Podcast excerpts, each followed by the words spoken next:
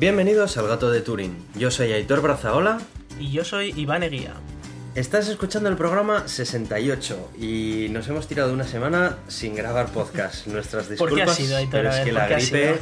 Bueno, bueno, eh, ¿ha causado estragos? No, lo siguiente. Me he tirado una semana fatal y todavía no termino de estar muy fino. Así que mm, a lo largo del podcast probablemente toseré varias veces. Pero bueno. Sí. Aquí he de reconocer que es toda una ventaja el, el no estar grabando en la misma sala, porque si no, yo también estaría hecho una mierda, probablemente. Lo raro es que tú no hayas caído ya, porque a mi alrededor. Eso es porque soy totalmente antisociable, Aitor. Entonces, si no me relaciono con nadie, pues nadie me puede contar nada.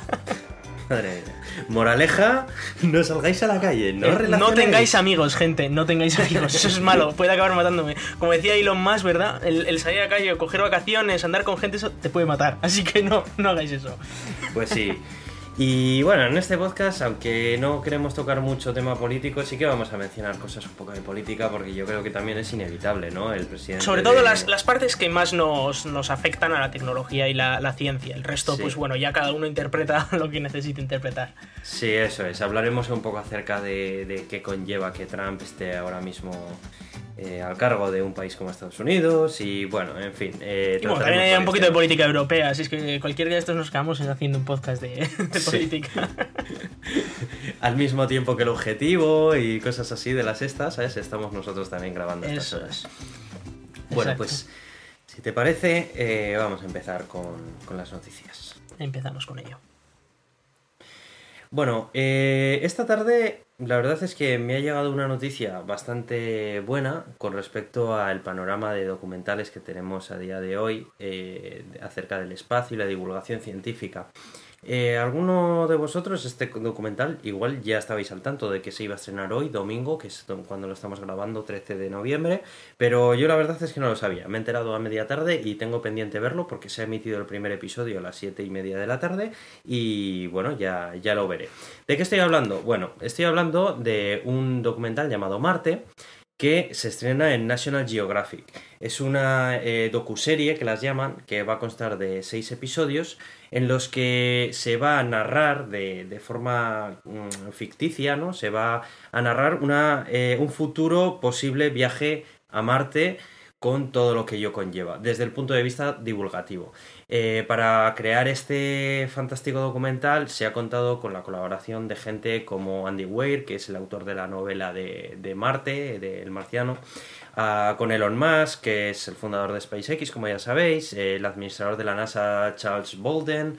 En fin, cuenta con gente que sabe de qué va esto y creo que puede ser muy muy interesante. Enlazamos un post en el que, bueno, podéis ver un tráiler de este documental y mola bastante, la verdad, porque cuenta con actores y es como una especie de serie de ciencia ficción, pero mm, teniendo muy en cuenta eh, qué conllevaría, ya no solamente desde el punto de vista científico, sino también social, psicológico de las personas que van en, este, en esta misión, eh, qué, qué tipo de riesgos van a afrontar, sobre todo cuando estén aterrizando, durante el viaje.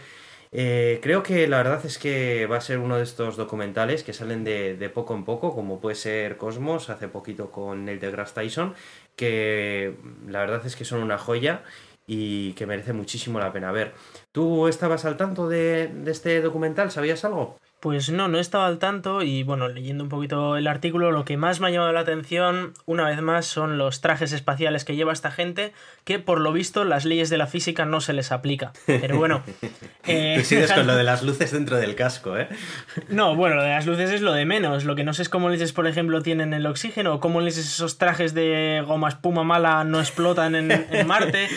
Bueno, son detalles que, que, bueno, son, son menores, vamos a pensar que no están ahí, ¿no? Y que llevan un traje de Y, bueno, y a ver qué, qué es lo que nos cuentan sobre cómo sería, ¿no? Esa, esa presunta llegada a Marte, que eh, según Elon Musk se puede hacer en los próximos 20 años. Eh, después de lo que vamos a ver en un ratito, igual no se llega a hacer nunca porque se acaba todo, pero bueno. Sí, eh, una de las Eh. cosas que, de las que habla también en este documental es acerca de que llegar a Marte no es lo mismo que poner eh, una persona en la Luna, que para esto un- un- una nación, un estado por sí mismo no es suficiente eh, como para realizar una, una epopeya de estas características. Bueno, ojo, que- porque Elon Musk dice que no, no se hace falta una nación, que solo hace falta él. y ya Mm, está. No, bueno, pero incluso Elon Musk dice que él simplemente está aportando una de las piezas para Sí, sí, poder claro. realizar toda esta grandísima misión, ¿no? Y una de las cosas de las que hablan acerca de este documental es que eh, es muy necesario la unión de varia- varios países, eh, superpotencias eh, terrícolas, para poder realizar un proyecto de estas características. Porque... Mucho ánimo con eso, ¿eh? Ya, bueno, a ver, por eso es ciencia ficción, ¿vale? Sí, sí. Pero bueno, oye, creo que la idea que transmite es lógica, ¿no? Sí, sí, claro, claro. Se necesita dinero, obviamente, para, para llegar a Marte. Eh, también es verdad que, tal y como lo veo, es una misión de exploración la que aquí presentan y no una misión de colonización, como han presentado Elon Musk y algún otro. Entonces, Sí. bueno, pues, pues podría ser algo viable, ¿no? En, en un futuro. Quién sabe lo que puede ocurrir. Bueno, yo de cualquier forma, cuando lo vea y eso ya, ya comentaría un poco aquí en alguno de los, eh, en alguno de los podcasts acerca de la serie. Por cierto, eh, el otro día, el viernes por la noche, eh, estaba sin más, no sé por qué estaba viendo la tele, porque no suelo hacerlo mucho, pero bueno, estaba viendo la tele, ¿no? Y estaba viendo la sexta y daban una película. Los viernes a la noche suelen dar una película así un poco buenilla y tal, ¿no? y estaban dando Iron Man 2. Y digo, anda, pues mira que no, oye, pues me voy a quedar un rato a verla. Bueno, pues resulta que hay un momento en el que Tony Stark está en una convención de Fórmula Sí, 1 en la en carrera, Mónaco sí. y demás. Y se da la vuelta y le dice, ¡Ey! ¿Cómo volan esos motores Merlin? Y yo, espera, espera, espera, espera, un momento. ¿Ha dicho motores Merlin y tal, no? Y rápidamente aparece un Elon Musk, le estrecha la mano a Tony Stark y continúa por delante saludando a otras personas y demás. Y yo esta película la había ido a ver al cine, pero no me había percatado yo de este detalle. Digo, a ver, a ver, espérate un momento. ¿Ese que ha salido ahí en la película de Iron Man 2 es de verdad Elon Musk?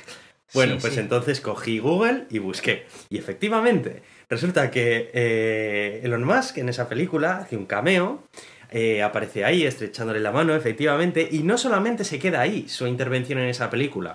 No sé si sabías que incluso cedió las instalaciones de forma gratuita de SpaceX para grabar determinadas escenas de la, de la película allí. Pero no, no solo eso, no se queda ahí. Y es que eh, el propio personaje de Iron Man de, de Tony Stark está basado en Elon Musk. Y de hecho, estuvo el propio Tony Stark viviendo un tiempo, no sé si fueron como cuatro meses, eh, prácticamente día a día con Elon Musk para entenderle y para, para hacerse al personaje. O sea que. fuerte, tío, qué claro, eh, es- Iron Man tiene muchísimo ahí de, de Elon Musk, por eso se les compara tanto. Qué fuerte, yo pensaba que era simplemente, pues bueno, por las similitudes de eh, tipo de personaje que es uno y otro, ¿no? Pero cuan- la verdad es que fui a ver esta película al cine cuando se estrenó y no me percaté de ello. Fue el viernes cuando la estaba viendo y dije, espérate un momento, ¿qué le ha dicho? Y bueno, pues sin más, simplemente quería comentarlo que me había llamado la atención. Así que bueno. Bueno, vamos a, vamos a aprovechar que, que hoy mismo domingo están echando, de hecho ahora mismo en, en Salvados, un reportaje sobre el coltán. Y, y bueno, eh, nosotros hemos hablado aquí sobre el coltán alguna, alguna vez, pero quería mencionarlo una vez más eh, por el hecho de que bueno, todos nuestros móviles usan coltán, es uno de los minerales que, que se usa para el tema electrónico. Y, y, bueno, el coltán en gran medida procede de, de, minas que son bastante duras para los trabajadores, algunas incluso pues están controladas por mafias, por rebeldes que ellos se llaman, pero bueno, eh, que en fin, es eh, esclavización, hay violaciones, hay de todo, es muy terrible la, la situación. Y, y, bueno, lo hemos hablado aquí en su día, presentamos aquí el, el Fairphone, este móvil que estaba producido sin sin coltán del malo, digamos, estaba cogido con coltán que se había producido en, en lugares, pues digamos, que eran correctos o que eran minas eh, en las que se respetaban los derechos humanos. Y, bueno, comentar que ya está disponible para la precompra, digamos, el Fairphone 2, que es una versión mejorada de, del primer Fairphone. Eh, vamos a incluir el, el, enlace por si alguno se ve con, con ganas y la parte ética supera la parte de que es un móvil subóptimo, digamos que no es un móvil tan bueno como los que están ahora hoy en día en el mercado, pues eh, si algunos animan por el tema ético, pues os pasamos la página web para, para que podáis ver dónde se puede comprar. Sí, eh, este proyecto lo mencionamos, como bien has comentado, en algún otro episodio y... Hace un año, sí, sí, Eso sí. es. Si bien es cierto que nunca ha destacado por ser un terminal con eh, características punteras, yo creo que tampoco se busca eso, ¿no? Por ejemplo, No, la, no. la- ni siquiera en el software las versiones que trae de Android pues no son las más actuales ni demás. Pero hace más hincapié pues, eh, pues en eso, ¿no? En que se ha estado controlando con muchísimo más detenimiento todo el proceso de extracción del coltán. Y, bueno, pues eh, puedes, puedes formar parte pues, de, de, un colectivo de personas pues, que, oye, que les importa todas estas, estas cosas. Aunque también te voy a decir que eh, una cosa que a mí me llama muchísimo la atención es cuando, eh, hay, cuando una persona, por ejemplo, esto ya no tiene nada que ver con este proyecto, ¿vale? Pero eh, toda esta proliferación de teléfonos móviles chinos que molan un montón, pero que cuestan 100 euros, 150 euros y no sé qué, ¿sabes? Que cada vez se ven más. me hace muchísima gracia muchas críticas de muchas personas que rehusan comprarse móviles de marcas conocidas eh, porque dicen que explotan a la cadena de producción y demás, que puede ser cierto, yo no digo lo contrario. Que explotaban como tal los móviles. No, eh, que también puede ser una, razón para no comprarlos. Y, y, luego, y luego eh, se compran ese tipo de móviles, ¿no? yo creo que ese tipo de móviles tan baratos, con esas características tan infladas, de algún lado tienen que salir. Y si realmente les preocupa todo, todo el proceso de extracción y que no se estén vulnerando los derechos humanos y todo eso, me hace muchísima gracia pues que luego estén racaneando en el precio hasta el punto de comprarse auténticos pepinos por precios irrisorios, ¿no? Me, me, gustaría saber si esas personas se preguntan de dónde sale ese ahorro tan significante que tienen en ese teléfono que tienen en el bolsillo. Eso es algo que creo que, bueno, es un ejercicio que muchos tienen que hacer. Sí, a ver, los derechos humanos se van a, se van a maltratar en cualquier caso, ¿no? Eh, bueno, en el caso del Fairphone imagino que muchísimo menos, pero eh, sobre todo es verdad que eh, ya lo contaban ¿no? en el propio Salvador, que muchísima de la producción de este tipo de terminales con coltán del malo, digamos, el coltán manchado de sangre que se le llama, se, hace en, Asia. Porque allí pues las leyes pues lo permiten de una manera más fácil, ¿no? El hacer todo este, todo este proceso. Pero, pero en cualquier caso, eh, incluso las, los que dicen sacarlo de minas verdes o de minas buenas, digamos, bueno, son minas en las que también trabajan niños, en las que, bueno, simplemente que no, no están esclavizados y no, probablemente no les violen, ¿no? Pero, pero que tampoco es una, no es nada del otro mundo, digamos. Eh, la verdad es que es algo frente a lo que yo personalmente, por ejemplo, me siento muy incapaz de combatir, porque... Es muy difícil, sí. Eh, desde, el, desde, el punto de vista, desde el punto de vista del consumidor final que conoce estas prácticas, como nosotros, por ejemplo, que conocemos la realidad que hay detrás de un smartphone y demás, eh, aún así, estás muy limitado desde el punto de vista del consumidor final. ¿Qué haces? ¿No tienes móvil? No. A, día de hoy, muchos de nosotros necesitamos el móvil ya no solamente como un puro entretenimiento, sino también lo necesitamos para trabajar. Eh, claro, las marcas que, como Firephone, son, son solamente un, proyecto. Apenas conozco más proyectos parecidos al de Firephone, al que, a los que puedas acudir como consumidor final y decir, es que no me gusta lo que me ofrece el Firephone, eh, voy a ir a eh, este otro que también tal.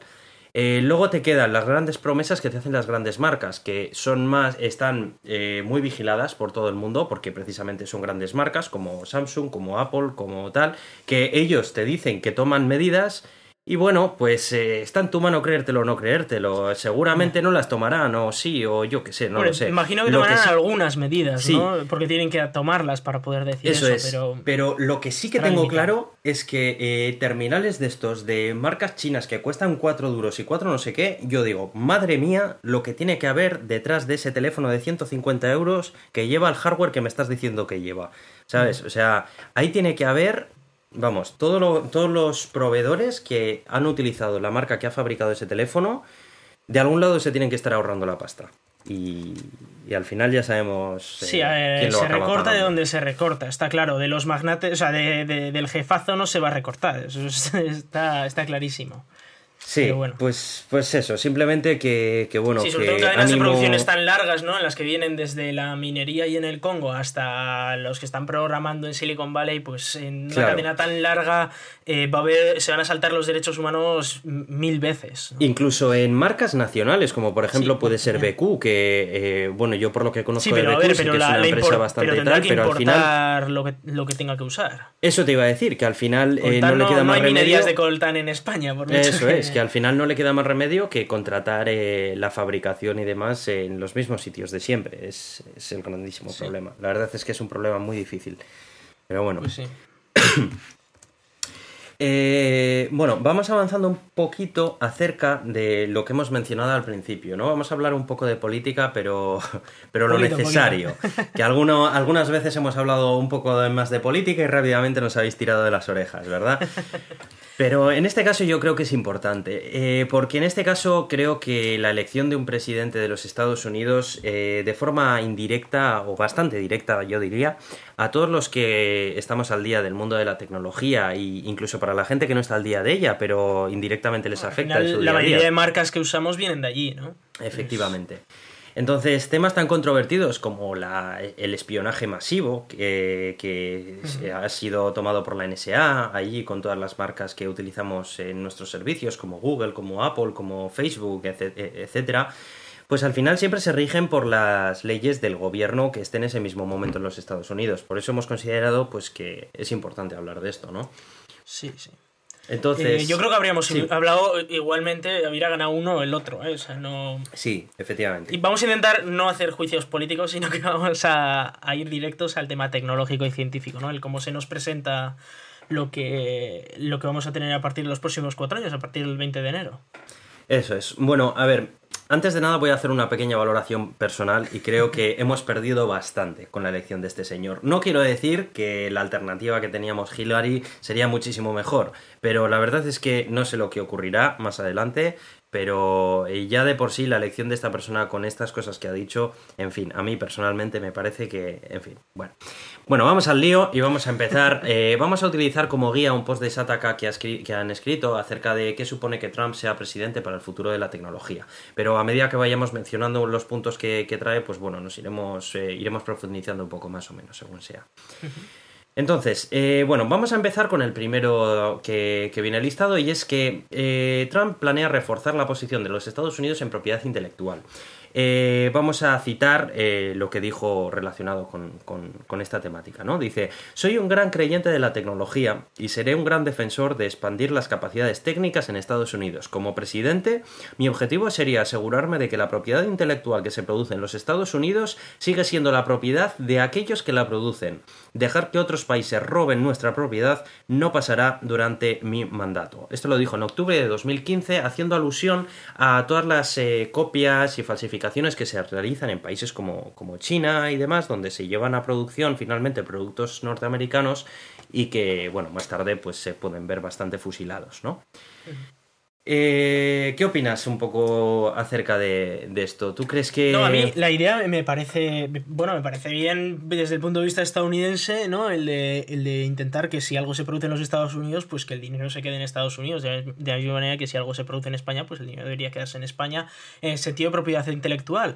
Pero por otro lado, la pregunta es si cómo lo vas a evitar, ¿no? Porque. Eso te iba a decir, que a mí esto me parece un poco vacío, ¿no? O sea, es como decir que, que algo está mal. Dice, sí, la muerte está mal. Bueno, pues sí, la muerte está mal, ¿y qué? ¿Pero qué es vas como a hacer? decir, no, no, yo, yo voy a hacer que, que todos los españoles vivan. Yo, Vale, ¿y qué? ¿Y cómo? ¿Qué vas a hacer? ¿Cómo vas a evitar? Eh, no sé. Eso es, Necesitas un poquito más de carne ahí, ¿no? efectivamente. Bueno. Eh, bueno, una de las cosas que, que mencionan en este post al principio es que eh, son afirmaciones, muchas de las que vamos a mencionar, muy vagas, en las que realmente no, no ha dado detalles acerca de cómo planea llevar a cabo todas estas cosas. A mí, por ejemplo, esta, esto me parece algo que dices, a ver, no es que me caigas bien, pero lo que dices tiene sentido. Tiene sentido, pero al mismo tiempo no lo tiene, porque es que, ¿qué vas a hacer? Eh, plantearle una guerra a China porque, porque te falsifican los productos? ¿Te vas a poner en guerra con ellos? Eh, no sé, porque bueno, eh, no, no, tiene sentido porque no, no puede conseguir nada, o sea, no va a poder hacer nada. Si los chinos quieren copiarles, pues les van a copiar. Además, muchas de las patentes estadounidenses no valen al otro lado del Atlántico, o sea, del, Pacífico, con lo cual poco pueden hacer, sinceramente, muy poco pueden hacer. Sí, sí, la verdad es que es que bueno, yo creo que no, no aquí eh, poco más se puede comentar, la verdad. Eh, avanzamos con el, con el siguiente punto y era que quería retirar a Estados Unidos del TPP y del TTIP. Bueno, estos son los eh, acuerdos transpacíficos de cooperación económica y el otro que mm, creo que era relacionado más con el tema de informática y así. Eh, dice que, bueno, él lo calificaba como catástrofe y demás, y bueno, son tratados que hablan acerca de endurecer la legislación, acerca de DRMs, eh, penalizar periodistas, los posibles Snowdens. A mí esto me recuerda un poco a una ley mordaza eh, a lo americano. Van, mucho más allá de eso. El, tanto el TPP como el TTIP, el TTIP es con Europa, el TTP es con, con Asia. Y básicamente lo, que, lo que pretenden es intentar facilitar el, mercado comercial, tanto con Asia como con Europa. Y sobre todo en el caso de Asia, que es donde más críticas estaba recibiendo ese, ese acuerdo, era porque facilitaba mucho que las empresas pudieran eh, crear sedes en, otros países, ¿no? Y, y bueno, y, financiar básicamente esos países. Si tú creas tus fábricas en China, pues no estás eh, creando empleo en Estados Unidos. Y ahí ha sido donde ha conseguido también muchos votos, porque muchos estadounidenses decían, a ver, ¿qué pasa? Que ahora Apple nos va a crear una empresa en China y toda su producción se la lleva allí y nos deja a nosotros sin nadie, ¿no? Sí, eso es algo que tampoco, también no sé yo si, si, va a conseguir hacer lo que planea, ¿no? Porque... Eh, bueno, él ha dicho que lo quiere revisar, ¿no? Es verdad que eh, eh, esos acuerdos pues podían ser bastante buenos para grandes empresas, es decir, eh, si, una gran empresa puede llevar su producción a, China o si se le facilitan los canales de venta en, Europa, puede vender más barato, ganando más dinero y tal, pero eh, los que los que más van a sufrir van a ser los propios trabajadores. por una parte, porque si envías, como he dicho antes, las empresas a China, pues consigues menos trabajo en Estados Unidos. Y por otra parte, en Europa, si la gente puede comprar más barato de Estados Unidos, eh, muchas empresas de aquí no van a poder seguir el ritmo y van a caer, con lo cual es más paro para Europa, etcétera. Sí, eh, el tema es que, bueno, yo no sé todo lo que conlleva el coger y decir, bueno, pues que, que, todas las empresas estadounidenses traigan su producción desde China de nuevo a los Estados Unidos. A ver, así, son, eh, así suena como muy bien, pero... No es traerla, es el no permitir que sea más fácil llevarla. Porque estos acuerdos todavía no están en vigor. Estos acuerdos son acuerdos que iban a entrar en vigor ahora y que él ha dicho, no, no, no queremos, o sea, ya es bastante fácil enviar la producción a China, no queremos que sea todavía más fácil, ¿no? Sí, de hecho comentaba también que quería reducir eh, los impuestos a los que se ven sometidos fábricas eh, de este tipo tecnológicas para que no les salga tan a cuenta llevar la fabricación a otros países. Eh, esto es algo que eh, yo lo había oído a Tim Cook más de, más de una ocasión y a otros dirigentes de otras grandes compañías, el decir que, eh, bueno, pues que los costes de fabricación en los Estados Unidos pues se disparan básicamente, entre otros muchos factores, pues porque la legislación que hay de impuestos para este tipo de fabricación pues no está adecuada a, a lo que sería hoy en día la electrónica de consumo, ¿no? no se ve que no ha tenido que pagar nunca impuestos en Europa. Eh, bueno, precisamente él pagaba los impuestos en el sitio en el que menos le cobraban, que es algo bastante lógico. yo haría lo mismo. No, no, no, bueno, pues tú harías eso, yo no lo haría. Pero a ver, si, el tema es, eh, el tema es más allá de eso, es eh, el cómo se permite, ¿no? El que, el que se Sin salirte de la legalidad, tú puedes. No, a ver, hay algo más allá de la legalidad que se llama la ética, ¿eh? Ya, bueno, pero. Si yo estoy vendiendo mucho en España, por ejemplo, no voy a pagar los impuestos en Irlanda porque me sale más barato. Ya, pero incluso tú mismo levantaste una empresa en, terreno inglés en una ocasión o lo intentaste o algo así porque era mucho menos. era mucho Nunca he montado una empresa. No me empieces a acusar de cosas, Aitor. No, pero a ver. he estado trabajando en Estados Unidos porque hemos creado una empresa allí y en su día es verdad que cuando estuve mirando temas impositivos eh, vi que en España no era posible montar una empresa como la que yo quería y que sí que era posible hacerlo en Inglaterra. Con lo cual no la monté. No, no, lo llegaste a hacer, pero lo miraste y era una decisión lógica. Bueno, era una decisión lógica, podría haber sido. Todo, todo dependía, pero nosotros también sabíamos que si queríamos hacer el mercado en España no era ético irse a, Inglaterra y por eso no la montamos. Bueno, pues eso ya es... Cuestión de ética, en cualquier caso. Legalmente se puede. Nadie dice que no. Sí, Aunque hay mucho, mucho, entre comillas y también se les ha investigado mucho en ese tema. Y, bueno, el siguiente punto es... Es cuando se pone interesante. Como poco polémico. Eh, cerrar partes de Internet para luchar contra ISIS. Y él cita, habláis de libertad de expresión, habláis de libertad de cualquier tipo. Yo no quiero que ellos, refiriéndose al ISIS, utilicen nuestro Internet nuestro para convencer, sí, sí, luego, luego comentamos, para convencer a nuestra impresionable juventud más adelante dice. más adelante dice. Tendríamos que estar usando a nuestra gente brillante, a nuestras mentes más brillantes, para encontrar una forma en la que ISIS no pueda usar Internet. Y luego, en segundo lugar, tenemos que ser capaces de penetrar Internet y encontrar dónde está ISIS exactamente y, y todo sobre ellos. Y eso lo podemos hacer si utilizamos a nuestra gente buena. Bueno, ahora podemos entrar. ¿no? sí, ahora podemos entrar a desgranar esto que acabo de comentar, que fueron palabras de él. Y bueno, ir punto por punto eh, las chorradas que dice. Bueno, empezando por el nuestro internet, ahí se demuestra claramente, pero ojo, que esta es una mentalidad muy, muy estadounidense. De hecho, muchos estadounidenses consideran que, que, internet o la web se inventó en Estados Unidos. Es verdad que lo que es internet más o menos se inventó en Estados Unidos, DARPANET, pero bueno, por ejemplo la web se inventó en el CERN. Entonces, eh, lo que internet es nuestro, yo lo entrecomillaría muchísimo, ¿no? Por no, decir que es una mentira. Internet a día de hoy yo creo que es una red global. Es una red global. No pertenece a nadie. No, es que sean palabras muy bonitas que, que, llame a todos sus jóvenes impresionables. sí, sí, Yo esto cuando lo leí no, no, daba crédito. Yo decía, madre mía, yo si sería americano, no, no sé cómo me tomaría esto. o sea... Pero bueno. Y, y luego el tema de, de encontrar a ISIS y tal como si no lo estuvieran intentando, ¿no? Si nos están espiando a todos, a todas las personas, todas las conversaciones que tenemos, todos los emails que enviamos, todos los SMS, todos los mensajes, todo nos lo leen y aún así no se enteran. Entonces, eh, pues mucho ánimo, oye. Eh, sí, creo que, creo que a este hombre le tiene una falta de conocimiento técnico acerca de la tecnología brutal. O sea, para decir si fuera solo acerca de la tecnología, ni tan mal. Sí, bueno. Para decir estas cosas, eh, o sea, tienes que ser un auténtico inepto en temas de tecnología. O sea, porque cosas como cerrar partes de Internet, o sea, a ver, esto técnicamente no te voy a decir que sea imposible, pero bueno, es puede montar altamente un firewall como han hecho en China, ¿no? El, no dejar que los estadounidenses vean ciertas cosas. Pero, bueno, aparte de eso ser censura, eh, aquel estadounidense que quiera verlo va a seguir pudiendo verlo a través de Tor o como sea. Sí.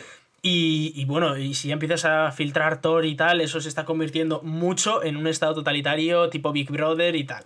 Sí, es mucho cuidadito con, lo que, con lo que se hace ahí. Además, en un, en un país en el que ha estado sin estas limitaciones, que ahora vengas tú a imponérselas, eh, no va a funcionar. Porque otra cosa es, eh, todos estos países totalitarios en los que prácticamente desde el nacimiento de Internet han tenido un uso filtrado de Internet. Hmm.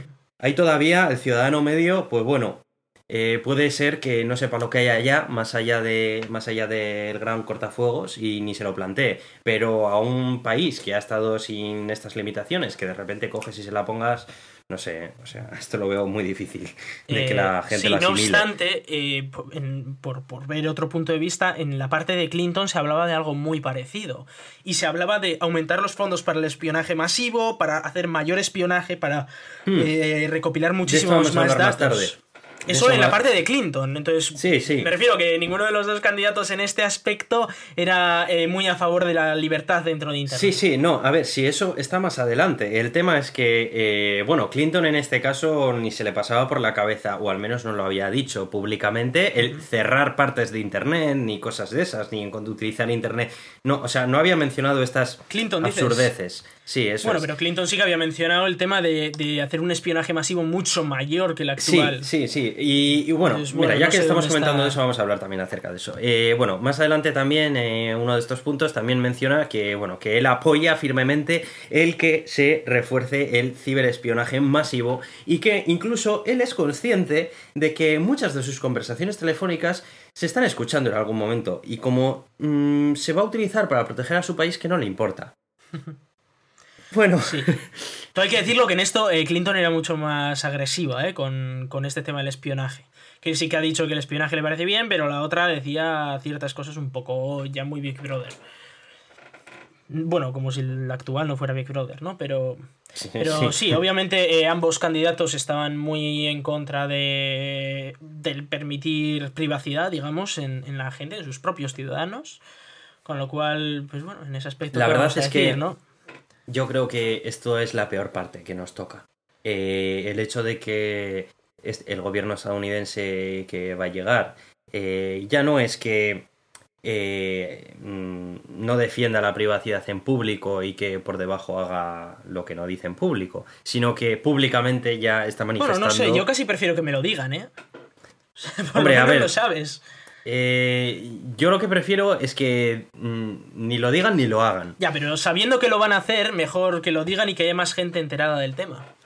Mm, ya, bueno, pero casi que prefiero que por lo menos tenga algún tipo de escrúpulo la persona que, esté al cargo de esto y que sepa que lo que está haciendo está escrúpulos, eso. y, el, el, hecho de que simplemente no lo quiera mencionar o exponga una posición totalmente contraria eh, hace que ya por lo menos la barrera mm, psicológica la tiene él ahí. O sea, ya sabe que está haciendo algo mal, ¿sabes? Pero es que este directamente no. Eh, bueno, teniendo en cuenta las cosas que ha dicho, creo que esto es una pecata minuta. A mí personalmente eh, me preocupa más un tema que no sale en los puntos de este artículo y es el tema de la lucha contra el cambio climático. Eh, sí, también. Hay, que recordar que, bueno, eh, Trump no solo no defiende la lucha contra el cambio climático, con cosas como decir que hay que tirar abajo el Acuerdo de París, sino que encima lo que, lo que él dice es que el cambio climático es una, una conspiración creada por los chinos para que los estadounidenses se lo crean y, entonces pues produzcan menos, ¿no? Por tener que hacer ciertas medidas de protección contra el cambio climático. Eh, esto que aquí puede sonar una puñetera locura, hay que tener en cuenta el marco en el que, se, en el que vive Estados Unidos, y es que el 40% del Congreso eh, dice que el cambio climático no es real. El 40% del Congreso.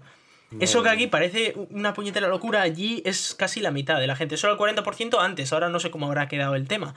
Pero ya el propio presidente dice que eso, todo eso es mentira, ¿no?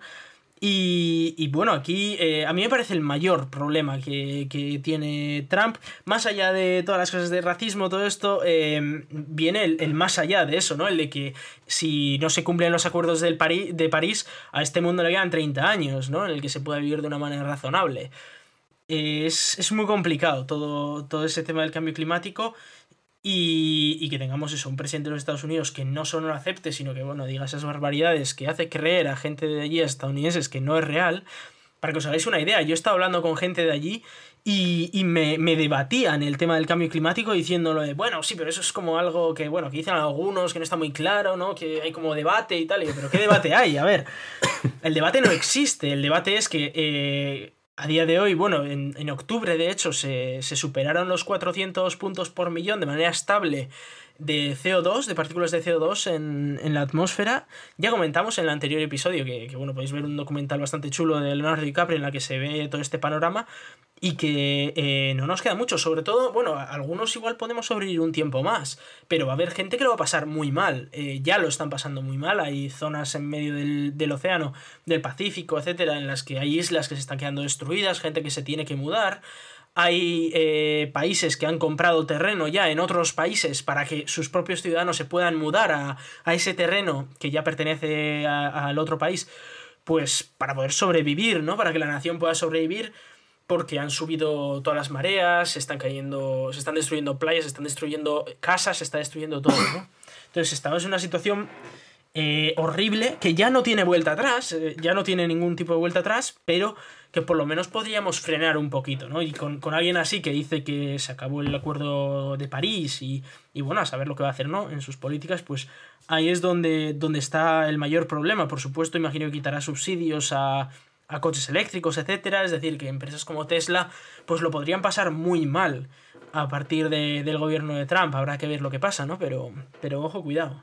La verdad es que el tema del cambio climático es un tema muy preocupante y, es terrorífico que, una persona como esta, con esas convicciones, haya llegado a este puesto. A mí, sinceramente, es lo que, lo que más me preocupa ¿eh? de sus políticas porque eh, es verdad que tiene políticas muy preocupantes, que, ha dicho cosas terribles, pero el hecho de que eh, pueda destruir el mundo es un problema, más allá de que tenga el botoncito, ¿no? Para darle a la bomba atómica.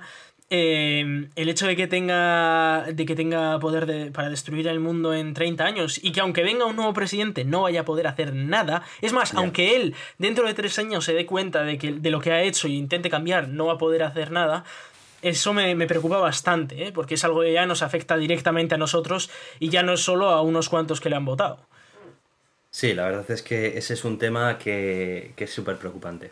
Hmm. Es, no, no, sé lo que va a ocurrir. Espero que se encuentre con la oposición de, de la Cámara o de quien sea de su alrededor para intentar impedir Mm, que, que, derogue, que derogue eh, temas como este de París y demás, mm. porque, porque si no va a ser un problema. Por otro lado está el tema, el tema espacial, ¿no? El cómo quedaría el tema espacial, que eh, es ver, creo que Daniel Marín ha escrito un artículo sobre el tema, si es así os lo, os lo apuntaremos aquí. Y, bueno, el, caso es que se divide un poquito ahí la, lo bueno y lo malo, ¿no? Porque él ya ha dicho que eh, todos estos sistemas de, de análisis de la Tierra, como tenemos los satélites que están apuntando hacia la Tierra, etcétera, pues para ver cosas como la temperatura de los océanos, eh, el tamaño de los casquetes polares, el, el, CO2, todas estas cosas, hay un montonazo de satélites que los están observando, ¿no? Que se llaman todos los satélites de observación de la Tierra. Esto, eh, que claro, cuando aquí decimos cosas como que hay cambio climático, no es porque lo digamos y ya está, es porque estos satélites nos dan esa información, ¿no? Cuando decimos ha aumentado la temperatura a un grado o lo que sea, o cuando decimos que este ha sido el mes más caluroso de la historia, es porque esos satélites nos dicen que ha sido el mes más caluroso de la historia, no es porque nos lo inventemos. Entonces, eh, él ya ha dicho que, que todo eso, nada, fuera, que todo eso no interesa que para qué vas a estar apuntando hacia la Tierra si no hay ningún tipo de, de cosa que investigar ¿no? en, nuestro, en nuestro planeta. Como no existe el cambio climático, si te pones desde el punto de vista desde que, de que no existe el cambio climático, pues no hay nada que investigar. Es, pues la Tierra es así, siempre será así. Y tendrás los satélites meteorológicos pues para decirte cuándo va a llover, ¿no? Pero nada más.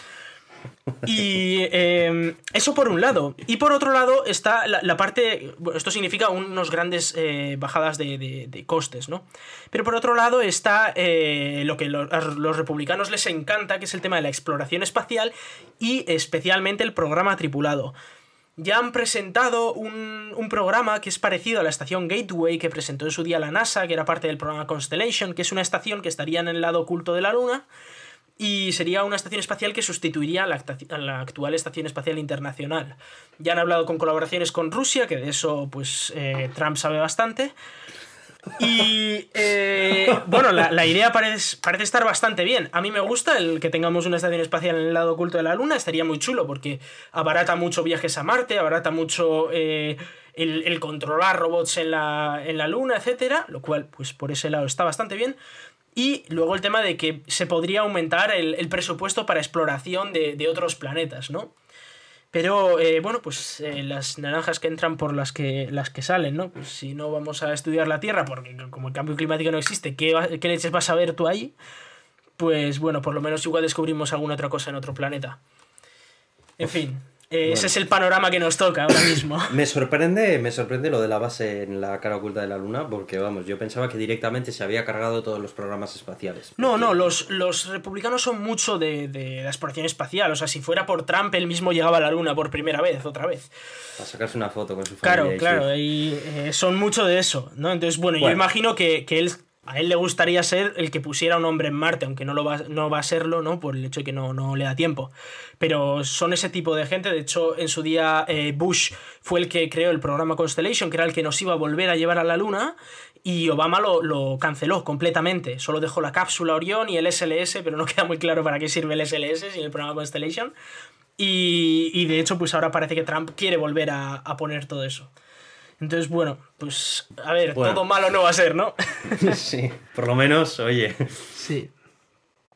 Bueno, luego parece que quiere reforzar el cibercomando de los Estados Unidos. Dice que el gobierno de China ignora los cibercrímenes y en otros casos los fomenta activamente o incluso los financia. Todo ello sin, sin ninguna consecuencia real. La ciberanarquía de China amenaza nuestra prosperidad, privacidad y seguridad nacional. Me hace gracia lo de privacidad, sí, porque, ¿sabes?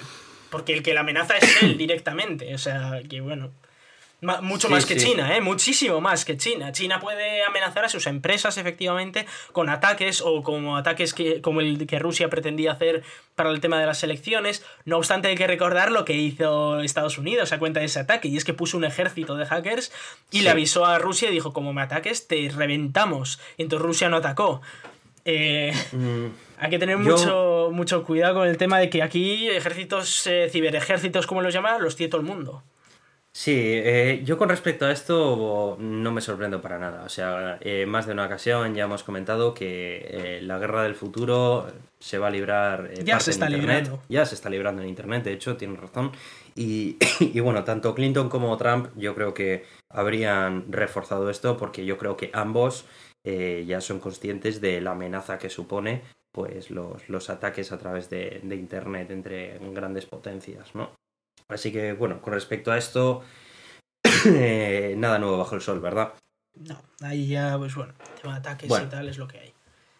Luego, eh, con respecto a las infraestructuras, eh, dice que eh, se plantea modernizarlas. Dice que trabajar con el Congreso para, para, modernizar nuestros aeropuertos y los sistemas de control aéreos, terminar con las largas colas de espera y reformar la FAA y el TSA, mientras también asegurarnos que los viajeros estadounidenses están a salvo del terrorismo y otras amenazas, incorporar nuevas tecnologías e innovaciones a nuestro sistema nacional de transporte como rutas de última generación, avances en el comercio marítimo y la nueva generación de de vehículos. Básicamente se quiere cargar todas las colas que hemos sufrido muchos de los que hemos viajado a los Estados Unidos, pero que no se nos cuele ningún terrorista. ¿No? Bueno, eh, a ver, eso es. yo también lo quiero, no te fastidia, pero a ver cómo. Porque está muy bien, sí, sí, le ponemos tecnología, pero tecnología no es ahí como un botoncito que dice, sí, sí, ¿cuánto le pongo? ¿10 de tecnología o 20? Póngame 20. O sea, la tecnología es algo muy etéreo, ¿no? Yo esto lo veo eh, como, como el, la primera medida que hemos empezado a comentar, ¿no? Como un brindis al sol. Eh, Bien, sí. Venga, quitemos las colas. Venga, vamos. ¿Todo el mundo quiere quitar las colas? Sí, pues votadme. eso es, eso es. Vale, es una solución muy simple a un problema muy complicado. Así que, eso, bueno. Eso es pues como, ¿cómo acabas con la crisis en España? Joder, pues acabando con la crisis. Claro. Y te viene uno y dice, yo voy a acabar con la crisis, votadme. Vale, venga, pues todos le votamos al que va a acabar con la crisis. Un ejercicio de cuñadismo, yo a todos estos políticos les cogía, les mandaba a tomar vientos y a tomar por culo. Déjame a mí que yo sé. Muy bien, venga, pues solución, ya está. Pues, en fin, solución fácil de digerir para mentes eh, débiles. Sí. Bueno, eh, hay otros puntos, como por ejemplo que más de una ocasión se ha, eh, se ha mostrado en contra de la neutralidad de la red, básicamente. un poquito antes. Sí, eso es. Eh, es un tema que hemos tocado un poco antes y bueno, pues que simplemente no quiere un Internet libre en el que haya libertad de, opinión, ni de uso, ni de publicación, ni de circulación de la información. desde el punto en el que empiezas a cortar la privacidad de la gente, ya a favor de la libertad no estás. Eso es. Pues, eso es. Es, esto es una postura en la que, bueno, aquí abiertamente nos pronunciamos en contra. sí, pero, pero bueno, que, es algo que Clinton también llevaba en el programa. ¿eh? O sea, sí, sí, eh, habría dado igual que hubiera ganado Clinton en este sentido porque íbamos a tener la misma. Sí, el enemigo de Internet en este caso sigue siendo Estados Unidos y... Estados Unidos no, o sea, sus políticos, vamos a decirlo, porque hay estadounidenses eh, que son razonables también. Sí, sí, sí, no, a ver, eh, hay muchos estadounidenses que sí, no, me quería referir, pues... Hay que tener en eh, cuenta que aquí han elegido, han elegido entre malo y muy malo, ¿eh? Entonces tampoco le vamos a meter tanta caña a los pobres estadounidenses. Sí, bueno, es una lástima porque hay muchísimas personas que se sienten muy avergonzados de, que, de que viviendo en Estados Unidos haya salido esta persona. Es que no tenía alternativa tampoco, ¿no? Para, en este último episodio de Puro Mac, eh, Fede, Federico Hatum, eh, que estuvimos hablando con él en Nueva York y demás, eh, se mostraba avergonzado. Él decía que él llevaba viviendo en los Estados Unidos durante 30 años, él emigró desde Argentina y que él se siente un estadounidense más porque tiene su vida allí, todos sus amigos, su familia cercana, pues está allí. Él, en todos los sentidos, él es un estadounidense más, tiene su trabajo, su todo, ¿no? y a él le avergonzaba profundamente, de hecho lo comentan en el último episodio del podcast. Dice, a mí me avergüenza muchísimo eh, que en este mismo momento ser americano y saber que, bueno, pues tenemos a esta persona al cargo. Eh, me da mucha lástima que haya personas que tengan que decir ese tipo de cosas, la verdad. Eh, sé que hay muchísimo, muchísimos americanos que, bueno, pues no, que, les ha molestado mucho esto y ya se están viendo muchas revueltas, eh, por muchas manifestaciones, bueno, está viendo, no sé si cambiará algo, pero en fin. También es cierto que lo que tú dices es verdad, y es que también estaban eligiendo entre un malo y un menos malo, pero bueno, en fin. Es lo que toca. Eh, vamos a hablar de otra cosa porque no Bueno, vamos a continuar también, bueno, de que está en contra de que los fabricantes impongan su cifrado, pero tampoco ha dado muchos detalles acerca de eh, qué es lo que va a proponer él. Eh, él se mostró abiertamente en contra de aquella polémica de Apple y el caso de San Bernardino. Eh, dijo que... No esperaba menos. Sí, efectivamente. Bueno, pero eso estuvo en contra de Clinton, ¿eh? O sea que tampoco... Sí, sí, sí, bueno, pero estamos hablando ahora de que lo sé, lo sé, pero es que, para que, han elegido. Hablaríamos también de Clinton. pero... No, no, hablaríamos también de Clinton en ese caso, ya lo hemos dicho al principio, pero bueno, en fin. Eh, también está, bueno, eh, no tiene muy claro si está en contra de esto, de la inmigración cualificada, ¿no? Porque eh, hace un tiempo sí que eh, hizo alguna declaración acerca de que tenían que reforzar eh, los intelectuales de los Estados Unidos y no sé qué, que había que evitar que llegaran nuevos de otros países y demás, pero luego más adelante asegura en su sitio web que su objetivo es dar prioridad a los estadounidenses, pero que bueno, que, hay que también traer todas las mejores mentes de todo el mundo para hacer a Estados Unidos una mejor nación. ¿sabes, es un poco contradictorio. ¿Sabes cómo te, libras de que no te entren aquí terroristas listos? Pues eh, aquí esto es muy fácil. Según entras, les pones eh, como a Snowden una máquina de estas de la verdad y le preguntas, ¿es Estados Unidos el mejor país del mundo? Si dicen que sí y el, este, la máquina dice que está diciendo la verdad, pues le dejas entrar. El polígrafo le dejas entrar. Y si no, a la calle, que es un terrorista, tú. Bueno, bueno, a la calle, ya que está en terreno estadounidense, ya le metes a Chirona, ¿no? No, no, hay que darle de comer y esas cosas. Fuera, fuera. Ya, bueno. que bueno, esa es otra cosa. No sé acerca de su política, acerca de la, de la pena capital. Ya, ya te la explico. Ese es otro tema. Vale. Bueno, y los últimos puntos así del post que estábamos utilizando un poco como guía para hablar acerca de este tema, pues yo creo que ya los hemos mencionado, que está a favor de la cibervigilancia masiva y a favor de que Apple fabrique, entre comillas, sus malditos ordenadores en este país. Bueno, Apple y todos los demás, ¿no? Porque creo que no hay ninguno que lo fabrique en Estados Unidos. No, es que simplemente dijo eso literalmente, dijo, vamos a hacer que Apple comience a fabricar sus malditos ordenadores y dispositivos en este país en lugar de en otros países. O sea, para que quede bien claro. Hay que ser explícito que luego no te entienden. Aunque también más adelante eh, puso como ejemplo eh, a Apple como empresa que tiene buenas relaciones con el comercio exterior. Tócate las narices. algo bueno tiene que tener que lo fabriquen en otros países, ¿no? O sea, a ver. a ver, esto es lo de siempre. En fin. si ya te quejas por todo, Héctor. Ya, ya, ya. No, no, sí, ya. Yo la hipocresía no la veo. La tiene que fabricarlo en este país. Ahora, a día de hoy tiene buenas relaciones. No las va a tener en cuanto los fabriquen en nuestro país, pero ahora las tiene. Yo no veo la hipocresía. Ya, ya. Bueno, bueno, pues eh, coméntame un poco acerca si tú estás al tanto de su de lo que piensa acerca de la pena capital. Bueno, pena capital en principio él está a favor. Eh, Vamos, yo te decía comentártelo luego porque no, no tiene mucho, mucho cabida en un podcast de tecnología, ¿no? Pero el tema de la pena capital está a favor. También está eh, lo que él ha comentado. De hecho, una entrevista que le han hecho hoy, eh, él ha dicho que va a deportar a 3 millones de personas. Eh, entre deportados y metidos en la cárcel. Y ha dicho que cualquier, cualquier persona con, que tenga historial delictivo y que no sea de ese país, fuera. Sea, no sea estadounidense, fuera. Aunque tenga papeles, fuera se deportan directamente y nada de cárceles ni leches, no, no hay que pagarles ni la comida. Pero bueno, que es un tema que no tiene mucho que ver con tecnología, así que vamos a dejarlo de lado sí, eso es. y nos ponemos otra cosa. Bueno, pues vamos cerrando ya tema Trump. Eh, yo Pero creo no cerramos el tema legal, porque empezamos a hablar del canon digital, ¿no? ¿Qué es lo que ha pasado con esto? Porque no estoy Efectivamente. Bueno, pues el Tribunal Supremo por fin ha declarado nulo e inaplicable el Real Decreto que contiene el canon digital.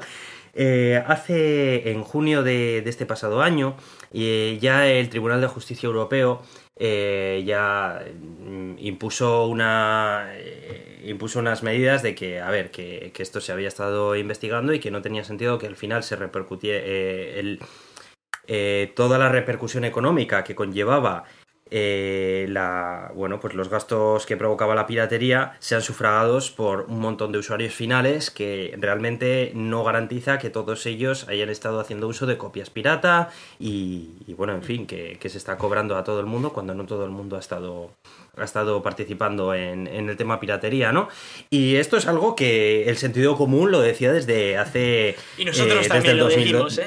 Efectivamente, desde el 2011, ¿sabes? Pero bueno, parece ser que las cosas de Palacio van despacio y bueno, pues que hasta, hasta hace poquito, pues no sea el Tribunal Supremo, pues no lo ha, lo ha decidido tirar abajo. Así que esta es simplemente una noticia de celebración en la que ya vamos a dejar de pagar un pequeño sobrecoste en todos nuestros productos digitales para que unos pocos se vean beneficiados de una amenaza pues que sinceramente creo que era cada un, día... Era un sinsentido porque encima los cánones iban a asociaciones privadas en lugar de asociaciones públicas, luego se los repartían ahí entre unos amiguetes, bueno, era esto un cachondeo de cuidado.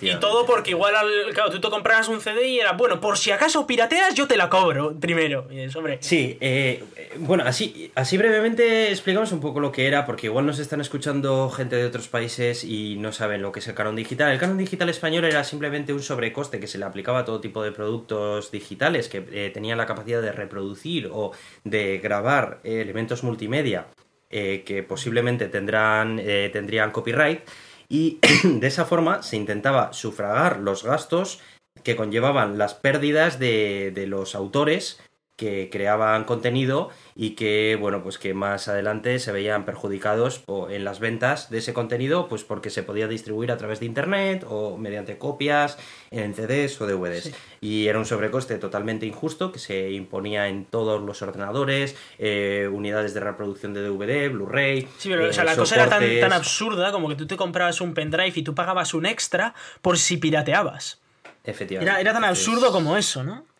Era, era un sinsentido. De hecho, había muchas tiendas que hacían chanchullos para poder vender eh, tarrinas de CDs y DVDs más baratas porque habían importado de no sé dónde y, no estaban pagando el canon. En fin, bueno, un, auténtico mercado negro totalmente absurdo, nacido de una ley absurda y, bueno, que por suerte... Pues, bueno, esto viene de los mismos que si unos niños hacían una canción en, en una escuela les venían a decir que tenían que pagar dinero por cantar una canción en la escuela viene de los mismos, o sea que, a, alguno le puede sonar una locura, pero esto ha pasado. Y no una vez ni dos, ¿eh? Esto ha pasado. Por desgracia. O en bodas y así, te venía de repente un tío y te decía, no, es que me tienes que pagar no sé cuánto por, por cantar esto, por bailar o yo qué sé, porque. Por desgracia es, ha sido así, efectivamente. Bueno, y eh, vamos a mencionar también una noticia de Amazon eh, que ha puesto por fin a disposición de los usuarios españoles eh, sus botones de marcas llamados Amazon Dash. Em, estos botones representan un producto de una marca en concreto y los puedes pegar en cualquier lado de la casa. Son aproximadamente tienen el tamaño de, de una cajita de pastillas. Un pendrive. Sí, un pendrive y tienen impreso pues el logotipo de la marca eh, que si pulsas el botón compras un producto de ellos. Entonces eh, se trata de que son productos de relativa necesidad que como por ejemplo papel higiénico eh, recambios para las cuchillas de afeitar bolsas de basura preservativos etcétera. Bueno pues eso no es que... poco van a vender ¿eh?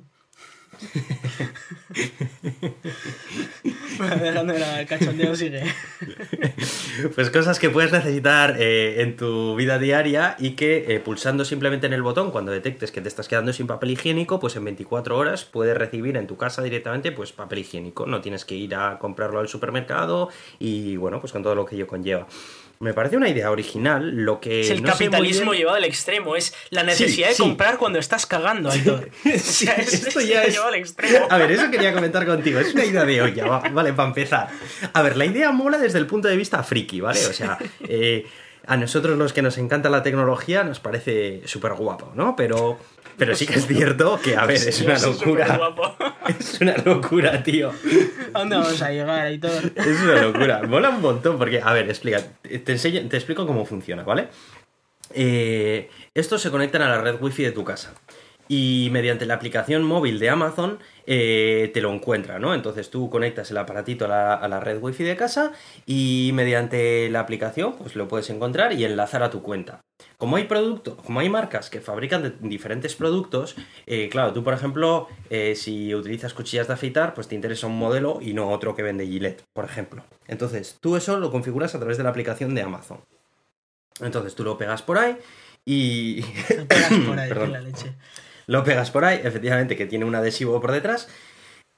Y a partir de ese momento, cada vez que pulses, pues se va a pedir. A tendrá de baterías y tal, que- ¿no? Imagino. tal. Funciona con una pila, pero no es reemplazable. Ah, pero ellos lo que te dicen es que eh, en el momento en el que no sea reemplazable, que tú les llamas y te lo cambian sin coste adicional. Claro, para ellos eh, que tengas la pilita funcionando es súper importante. ¿Qué cuesta Y esto? tienes otro botoncito para pedir pilas nuevas. Esto cuesta 4,99 euros, pero tiene truco, porque te los descuentan en el siguiente pedido que hagas utilizando ese botoncito, de forma de que mm, el botoncito te sale como quien dice gratis. La Porque. Sí, porque en plan, bueno, pues te dan un bono de 5 euros, que es lo que te ha costado el aparatito, y bueno, pues a medida que Sí, es para evitar el spam, digamos, de gente pillándose Eso es. 25 que no los voy a usar. Eso es, entonces eh, te devuelven el dinero en base a bonos de descuento de lo que te cuesta el aparatito en casa.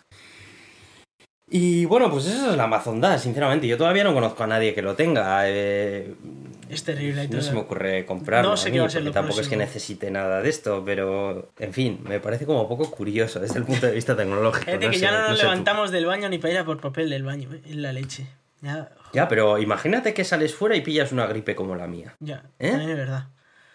Claro, es va a que, ser hasta esta- útil y todo esto. es que estas empresas intentan hacernos la vida más fácil. Bueno, más Así fácil nos no sé yo. socializamos. Te tienes ¿Qué que es acordar de- si has pulsado el botón Pero- o no, ¿no? Pero ¿qué es eso de ir al supermercado y encontrarte con alguien y empezar a hablar? A ver, Iván, Sí, por sí. favor, ¿eh? No, no me seas progre.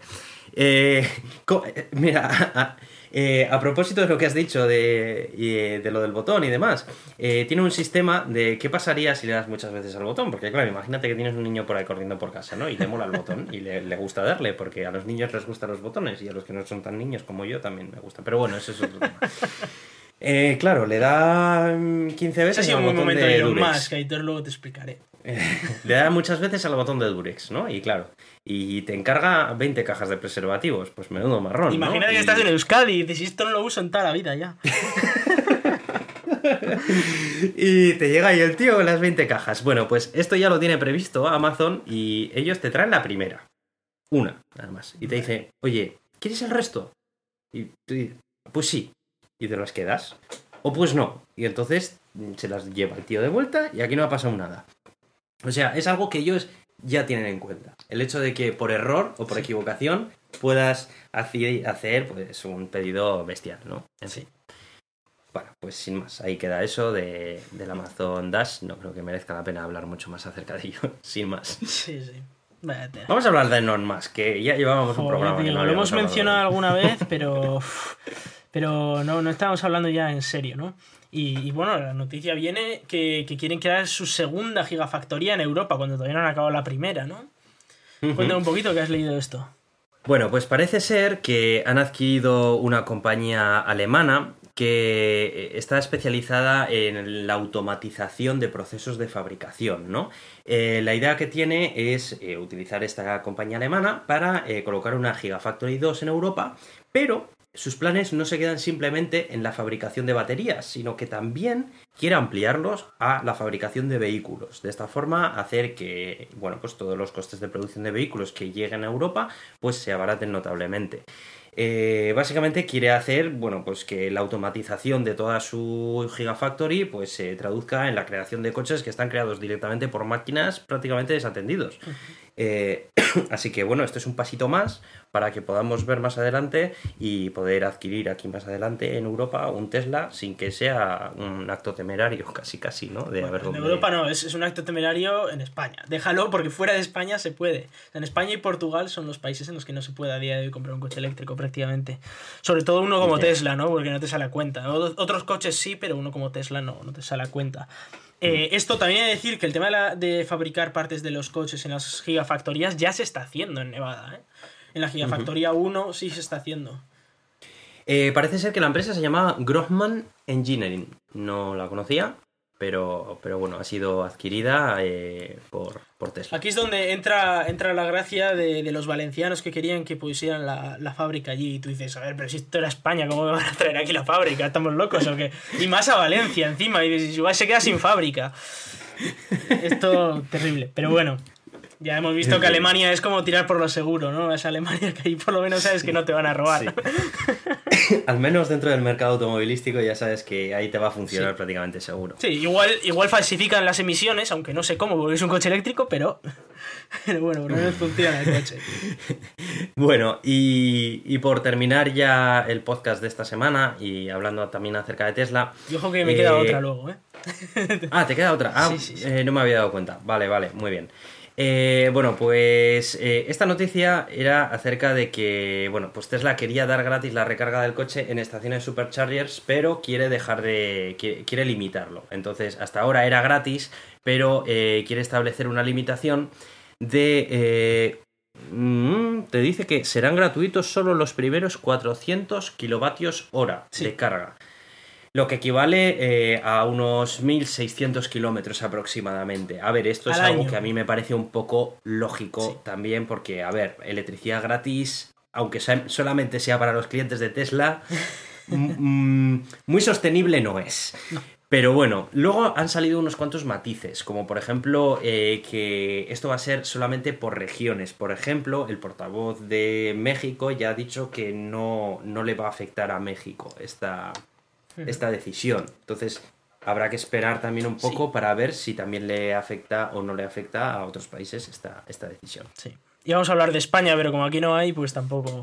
El caso es que eh, esto viene a cuenta de que había alguno que siempre cargaba su coche en supercargadores. Se supone que los supercargadores son para viajes largos y que de normal lo cargas en casa el coche, porque lo dejas a la noche ¿no? y se te recarga. Eh, pero había quien lo usaba todo el rato los supercargadores y vamos, se hacía como 50.000 kilómetros al año gratis, ¿no? Y eso no, pues no era justo. Es verdad que eh, van a permitir que los eh, propietarios actuales y todos los que compren el coche, creo que es antes de final de año, lo van a tener gratis de por vida. Y los nuevos son los que van a tener que pagar. Yo creo que eso también es una adaptación para que Hmm. Los, verdad, nuevos, los nuevos coches del Model 3 que salgan a partir de finales de año que viene, eh, pues ya tengas que pagar y sea lo normal, ¿no? Que, que pagues por, por recargar. Sí. Pero aún así, ojo, que tienes 1600 kilómetros gratis al año, que está, está bien, ¿no? Obviamente, Bueno, yo creo que 1600 prácticamente, kilómetros- prácticamente todo el mundo hace más de 1600 kilómetros eh, al año, pero también es verdad que son cargadores puntuales. Es decir, que son para cuando haces viajes largos, cuando haces Sí, viajes de sí, sí. más de 400 kilómetros, que no es todos los días. Eso ya no es No, todos los días, pues será dos, tres veces pues te da para hacer uno de esos viajes gratis y ya está. Y el resto del tiempo lo cargas en casa, como todo Kiski, que para eso está. Eso es. Y, y bueno, nos queríais hablar acerca de PLD Space, ¿no? Eso es, bueno, hemos tenido una noticia muy chula de PLD Space, que hemos intentado conseguir una entrevista, pero eh, están muy ocupados y, no nos han podido atender. Es normal porque la noticia lo, lo merecía y bueno, imagino que les han, sé que he visto varias entrevistas, así que se les han llenado hasta arriba. El caso es que eh, PLD Space va a construir los primeros cohetes reutilizables europeos. Y eso es una notición, porque aquí estaba Europa diciendo, sí, haremos cohetes reutilizables y esas cosas, pero no había programa. Y resulta que eh, en la financiación se la han dado a PLD Space, que, vamos a recordarlo, es esa empresa española que está creando cohetes, cohetes reutilizables, ¿no? Y van a empezar todo esto eh, el año que viene con, con el, primer, con el primer cohete el Arion 1, ¿no? Que, que lo van a recuperar usando paracaídas y luego una especie de parapente, ¿no?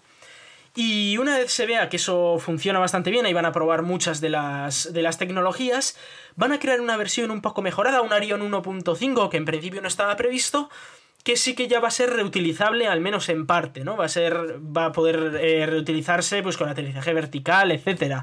Y luego ya finalmente el Arion 2, que ya va a ser el, primer cohete orbital, también va a poder ser reutilizable.